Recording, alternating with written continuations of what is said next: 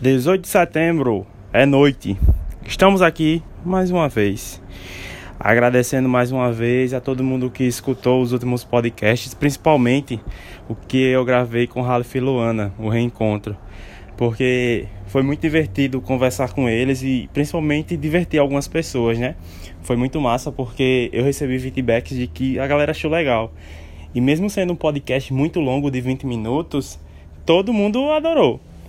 É, então, muito obrigado a todo mundo que escutou. É longo, é difícil, mas dá pra gente superar essa barreira aí de muito tempo. E olha que eu nem gostava de podcast. Mas um reflexo do, da minha conversa com Luane Halef, eu quis gravar um podcast essa semana, eu até gravei, eu acho que foi na segunda ou na terça-feira, pela manhã no caminho da escola. Só que não ficou tão bom, porque é, tinha muito vento e eu tava com fone de ouvido e o fone não capturou muito bem, aí dava rajadas de vento, aí, ficava terrível. Aí eu preferi gravar é, um podcast à parte, assim que fosse possível e no meio da semana, para falar um pouco sobre o caminho que a gente decide trilhar. E eu acho que é muito importante, fica evidente a fala dos meus professores lá da graduação, até mesmo da, do ensino médio, que é um pouco mais distante da, da minha realidade, já que passei anos depois, né, na graduação, é a respeito exatamente de como a sua postura vai influenciar no julgamento de algumas pessoas. Preste atenção, eu não estou falando sobre julgar um livro é, pela capa ou ser a primeira impressão que você tem é a que fica mas é exatamente é, aquela impressão das pessoas que você vive durante muito tempo. Então, por exemplo, a gente passa três anos no ensino médio, a gente conhece uma pessoa, a gente conhece se ela está passando por algum problema, se ela está feliz, se está tudo ok. E tudo isso, consequentemente, impacta nas suas atividades, no seu rendimento. A gente também sabe aquelas pessoas que são preguiçosas e fazem as coisas, ou são preguiçosas e se escoram nos outros. Assim como um reflexo na universidade, né? A gente encontra gente de todo tipo. E principalmente de um meio que a gente se depara apenas uma vez na vida. Então, em algumas conversas durante aquele antes daquele podcast, a gente começou a ver, rapaz, será que fulano tem a mesma dinâmica de trabalho que tinha quando a gente estudava? Porque se tem, como é que está sobrevivendo? No sentido de, ah, é, tá ajudando o outro, ah, tá cumprindo com o cronograma, eu acho que sim, deve ser, né? Até porque as pessoas têm a capacidade de mudar. Mas note como é incrível o poder, ou como eu posso dizer, a opção que algumas pessoas têm de demonstrar para os outros exatamente como elas são. Porque pode surgir uma vaga de emprego. Aí, eita, preciso de uma pessoa da área. Ah, eu vou chamar fulano de tal. Não, fulano de tal, ele não se saía muito bem. Ou fulano de tal era preguiçoso, ou se escorava nos, nos outros. Então acaba que a gente faz o quê? É, desiste de escolher aquela pessoa exatamente pela postura que ela tinha no passado. Eu sei que a gente não deve fazer isso, né? Fazer um pré-julgamento, ter esse pré conselho. Mas observe, lembra que eu falei no começo a respeito de julgar um livro pela capa? Ali é a primeira impressão que fica.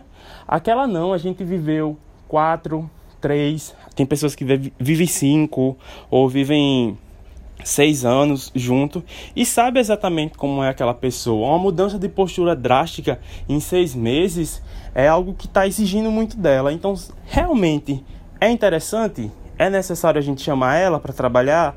Será que nós não vamos ficar queimados por ter indicado aquela pessoa e quando ela chegar, ela não vai estar tá adequada para a realidade e a gente também tenha um, um, uma avaliação não tão boa a respeito da indicação? Vocês compreendem o quão pesado se torna o fardo de uma pessoa que indica outra? E também o quão é impactante o caminho que uma pessoa decidiu trilhar.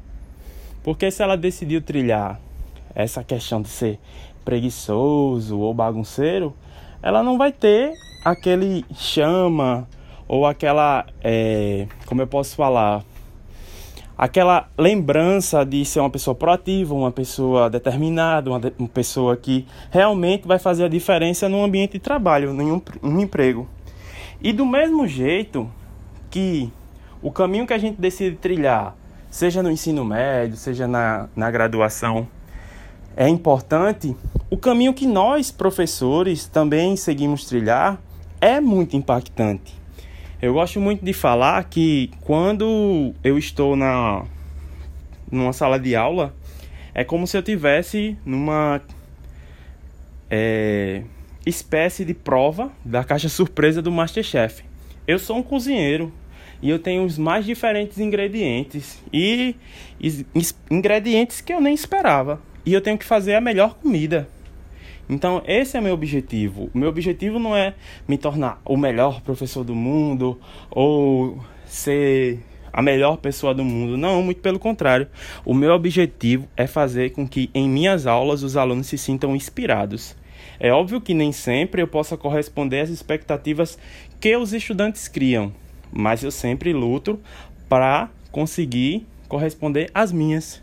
Quando eu não dou uma aula muito bem, com algum fator externo, ou alguma coisa, ah, não foi tão boa essa aula, eu também fico triste, porque eu não consegui desenvolver ou não enxergar naquele estudante algo que eu queria que desenvolvesse. Então, o caminho que o professor trilha é um impacto muito grande, porque outras pessoas elas podem seguir os seus caminhos. E é óbvio que sempre que eu tento dar aula, é, eu não quero que os estudantes eles sigam ou que eles se pareçam comigo eu sempre tento fazer com que eles possam se encontrar, que eles possam resgatar muitas vezes algo que foi perdido, perdido por experiências passadas com outros professores. E que eles se descubram e que eles não sejam Rivanildo A, Rivanildo B, não, que eles sejam eles, que eles sejam os próprios estudantes. Então, o caminho que nós, professores, decidimos trilhar também impacta muito, principalmente no público-alvo, que você chega para dar uma aula, no mínimo, no ensino médio, numa escola pública, vai ter 30 estudantes ali prestando atenção em você. Então é muito importante a gente observar isso. Qual é o caminho que eu quero trilhar? Qual é a, a experiência que eu vou passar para essas outras pessoas? O que que eu vou influenciar? Quando alguém pergunta assim, ah, é, tu é professor, eu sou quase um digital influencer é uma resenha. Isso porque eu gosto de utilizar essa questão de digital influencer para adquirir alguma comida, alguma coisa que alguém esteja divulgando. Mas ninguém manda, viu? Deixando claro. E é porque eu gosto de comer. Nem tudo, mas eu gosto de comer. Então, a gente também tem esse poder de influenciar, influenciar, inspirar outras pessoas. E o caminho, com certeza, vale muito a pena seguir aquele que mostra verdadeiramente quem você é. Ah, mas eu sou uma pessoa preguiçosa, eu sou uma pessoa é, que não quero nada com a vida, que eu quero só ficar no meu canto, eu quero só ficar em casa. Cara, eu acredito muito, muito mesmo, que você é uma pessoa especial e dentro de você existe a coragem necessária para que você possa realmente mudar a sua postura. Então é sempre bom a gente pensar no que a gente influencia nas pessoas e principalmente a imagem que a gente passa para elas. Até mais.